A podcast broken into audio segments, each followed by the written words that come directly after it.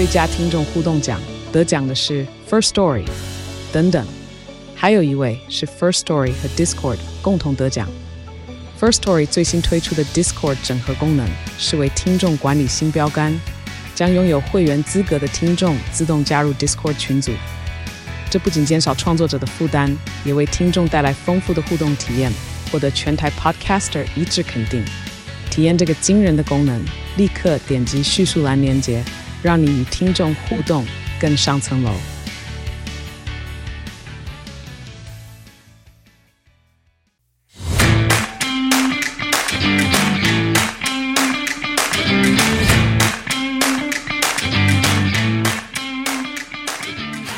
欢迎收听小朋友学投资，接下来是步入小周记的时间，让我们一起查证事实，而不是随着各种分析或是媒体的标题杀人，造成每天不必要的担心。最近我非常热衷于在小朋友学投资的官方 IG 做一些各种投票，就是我想要什么，我就会丢上去给大家投票。那其实投票的结果常常蛮让我意外的，其中几个，例如说，我知道我们的听众里应该大多数都是上班族，那我就很好奇，到底呃上班族看股票的比例是如何呢？所以就给大家四个选项。第一个是只有午休午饭的时候可以看盘；第二个是开盘收盘的时候一定会偷看；那第三个是随时可以偷看，我是薪水小偷 King；最后一个是我真的要去厕所偷看。我原本以为随时都可以看这个绝对不会是第一名，结果第一名竟然是我随时都可以看薪水小偷 King，这超过了五十帕占比。这个老板们听到应该会哭吧？竟然大部分的。员工上班时间都要看股票，不过不得不说啊，手上如果有持股，这个呃想看的魔力是有点难躲开的。我就算在金融圈，以前我开会的时候，有时候还是会忍不住打开偷看一下。还有另一个就是。很多人有在其中一个投票，又说到他们对于投资或者是股票市场都是属于不知道怎么开始，或者是不知道怎么学习、怎么进步的这一步。那我就针对这些人再去投票，结果我发现竟然有超过八成的人是觉得资讯太多，不知道要怎么接收，跟不了解自己个性，这样的人竟然占了超过八成。因为我看。今年以来，其实大部分流行呃网络上在推的课程，可能很多都是这种纯股为主的啊。但是我们如果看去年前年市场很好的时候，可能很多课程就是以动能啊、技技术面要教你怎么在短时间内赚大钱的这种居多。给我的感受是，市面上有的东西大部分都是这些人觉得你适合什么，却鲜少比较从个人的角度去针对呃你可以花的时间、呃操作的时间。接收讯息的时间应该比较适合怎么样的操作，并且给你一套策略。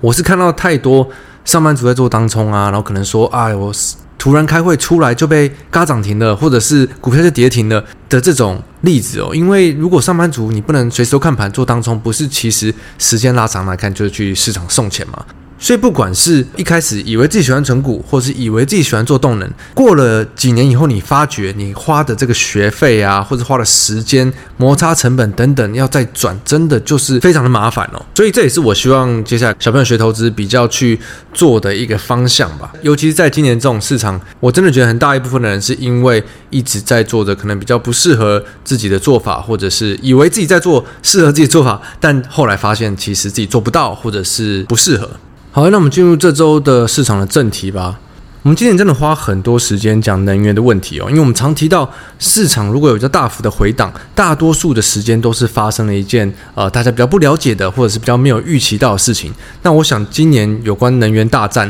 从乌俄战争打这么久以来，演变成为俄罗斯的能源大战，这个市场之前完全都没有预期到的部分吧？那这也打乱了原本。呃，市场对接下来的产业的趋势跟很多事情的走法的一个预期嘛，不管是能源大战造成全世界各种的通膨，再导致更严重的生循循环种种。我们上周有提到，俄罗斯宣布了一个非规律的北溪一号的维修嘛，那市场担心俄罗斯有可能真的完全断气。上礼拜我还以为不会，可显然的，今年普丁已经证明了，任何大家觉得应该不会的事情，他都没有再屌的。可是呢，我看上周自从宣布断气以后。虽然我看一篇报道上有看到无限期关闭天然气供应管道北溪一号以后，造成人们对天然气的短缺的担忧，导致欧洲天然气价格周一盘中飙升三十趴。可是我一去看一下这价格，我发觉不对啊，周一其实盘中也只有涨九趴而已，而且从八月底到今天为止，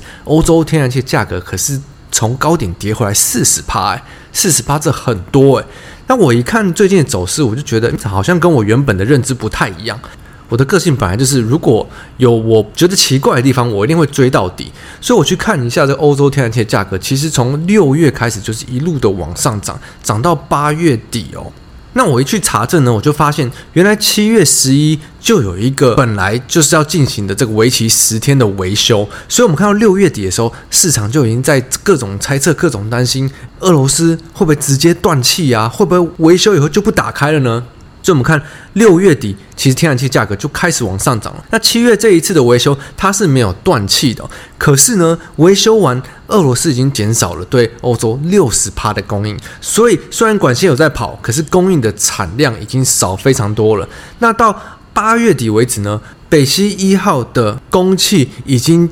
仅仅剩下二十趴的产能在运作了，所以上周我们在讲这个有可能完全断气以前，其实就已经剩二十趴了。所以八月底我们看到市场在反映最坏的事情会发生，那就是断气。八月底以前，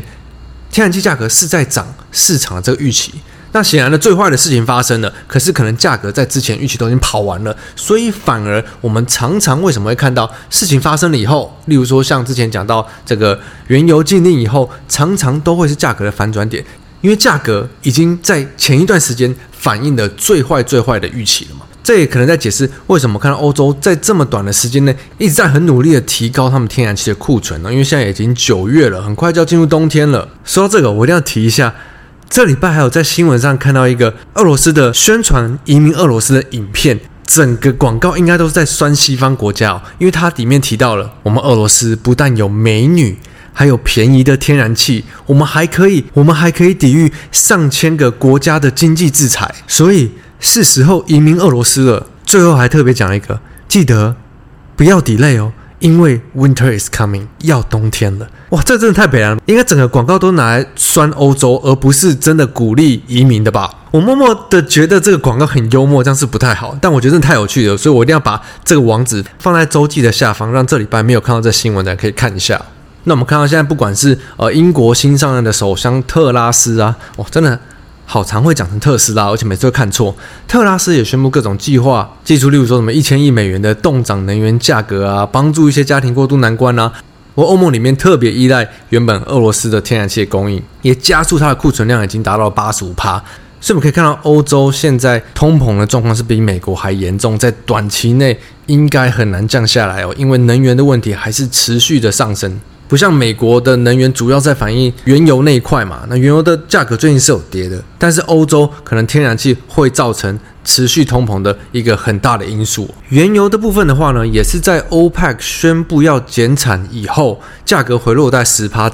左右，所以也是一模一样的剧本哦。明明前几周在炒这个减产的部分，大家很担心 OPEC 是会减很多啊，所以价格已经先反映了这个预期。结果欧佩克公布的是，呃，减掉七月增产的这个每日的十桶，所以说法就变成，哦，没有欧佩克这个减产只是象征性的，并不是大幅的要减产。反正本来需求端这个石油就有很大的压力啦，的这种马后炮的言论也很多嘛。但有在固定看新闻跟听小周记的你，也很知道了嘛。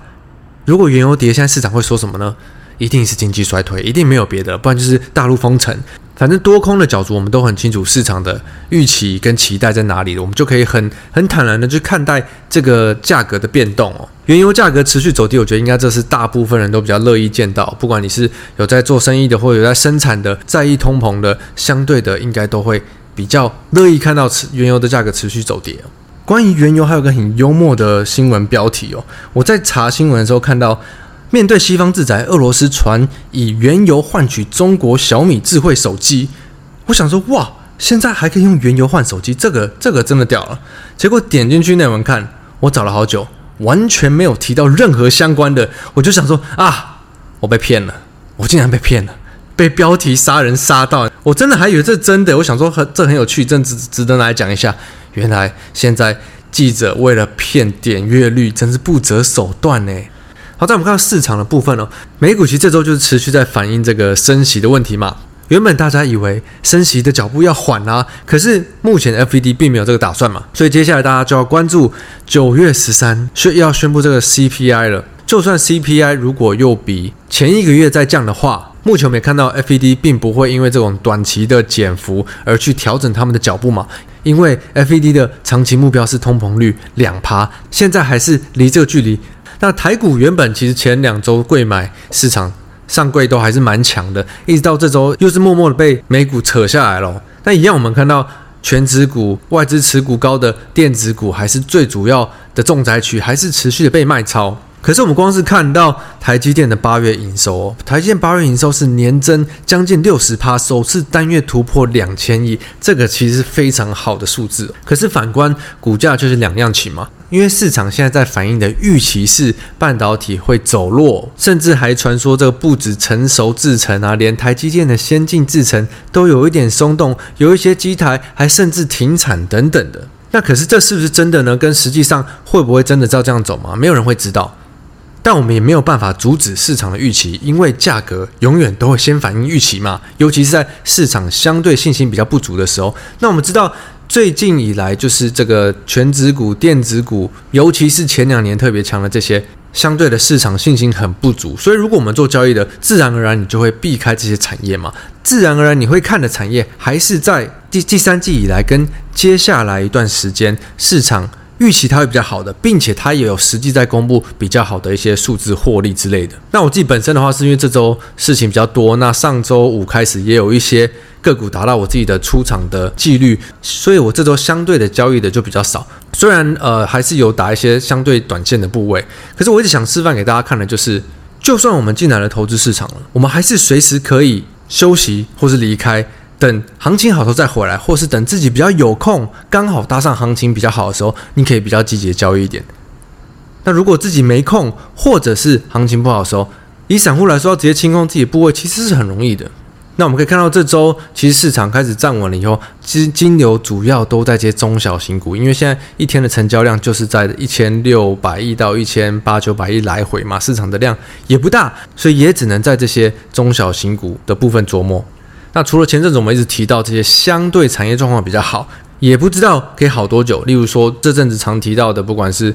网通啊、工业电脑啊、车用、IPC 制材产业，但我们可以看到一些甚至传产的零售啊、纺织成衣业，相对的数字表现比较好，股价也比较强势哦。那我是非常推荐用我 Podcast 第二集里面有提到的，用周的趋势去看了，因为就算在对的产业上，如果周的趋势开始改变的时候，自己在交易上只要相对小心，就不会出大问题。那其实就算交易的不多，如果你每天关注一下，你也大概知道最近的强势股，我或者是成强势的族群是谁。如果你们在用，呃，我有在 Podcast 内容里提到的如何去分类这些东西的基本面，我相信应该很容易的去给一个你有兴趣的标的一个期望值哦。好，最后我看到有 Podcast 评论里的 Q&A 有问到我周记的东西，那我以后如果周记相关的问题有回在评论的话，我就周记来回哦。这个是 From Roger T W 爱学投资人，他说：“请问可以分享查证事实？”查证新闻事实的管道吗？例如公开资讯。